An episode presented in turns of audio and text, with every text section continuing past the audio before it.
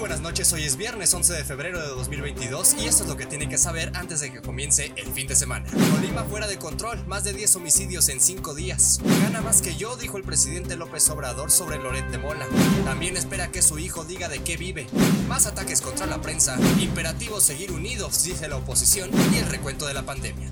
Muchas gracias por acompañarme, yo soy Fernando Moctezuma Ojeda y aquí comenzamos. En los últimos 5 días se registraron 14 homicidios y 6 heridas de bala en los municipios de Colima, Villa de Álvarez, Coquimatlán y Manzanillo en la entidad del Pacífico. En un comunicado, la Fiscalía General del Estado informó que solamente se han detenido a dos personas presuntamente involucradas en los hechos. Asimismo, informó que se han abierto varias carpetas de investigación por los delitos de homicidio calificado, tentativa de homicidio, amenazas, disparo de arma de fuego, daños y violación a la Ley Federal de Armas de Fuego y Explosivos. Por otro lado, la mañana de este viernes, el presidente Andrés Manuel López Obrador violó los artículos 6, 16, 31, 69, 57 y 78 de las Leyes General de Protección de Datos Personales, el Código Fiscal de la Federación, así como la Ley General de Responsabilidades, al exhibir los supuestos ingresos del periodista Carlos Loret de Mola. Esto se da dos semanas después de que Latinos y Mexicanos contra la Corrupción y la Impunidad dieran a conocer un reportaje en el que se muestra la residencia de José Ramón López Beltrán, hijo del mandatario, en Houston, Texas.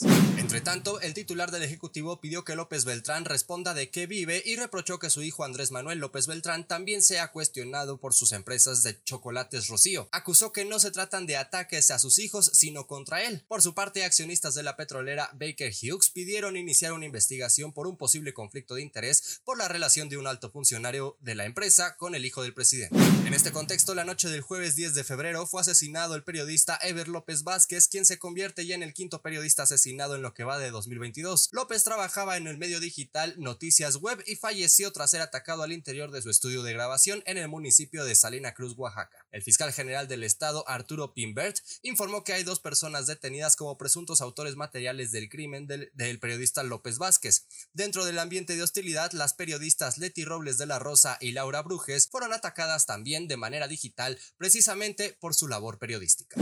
Por otra parte, los líderes del PAN, Marco Cortés, del PRI, Alejandro Moreno y del PRD, Jesús Zambrano, coincidieron en que es imperativo continuar unidos rumbo a 2024 y que se necesita una oposición unida y fuerte para enfrentar a Morena. A ver si es cierto. Ya para despedirnos le platico que hasta el día de hoy en México se registran 5.257.605 contagios acumulados y 312.118 defunciones reconocidas por COVID-19. En este momento hay 114.449 casos activos de acuerdo con información de la Secretaría de Salud. Por mi parte es todo, por favor no baje la guardia, doble cubrebocas, careta, distancia social y el lavado de manos. Yo soy Fernando Moctezuma Ojeda, me encuentro en Twitter como arroba fermoctezumao y si así me lo permite, la próxima noche de viernes nos escuchamos en este mismo espacio. A nombre de Adrián Ojeda Román, le deseo que tenga un estupendo fin de semana. Cuídese mucho.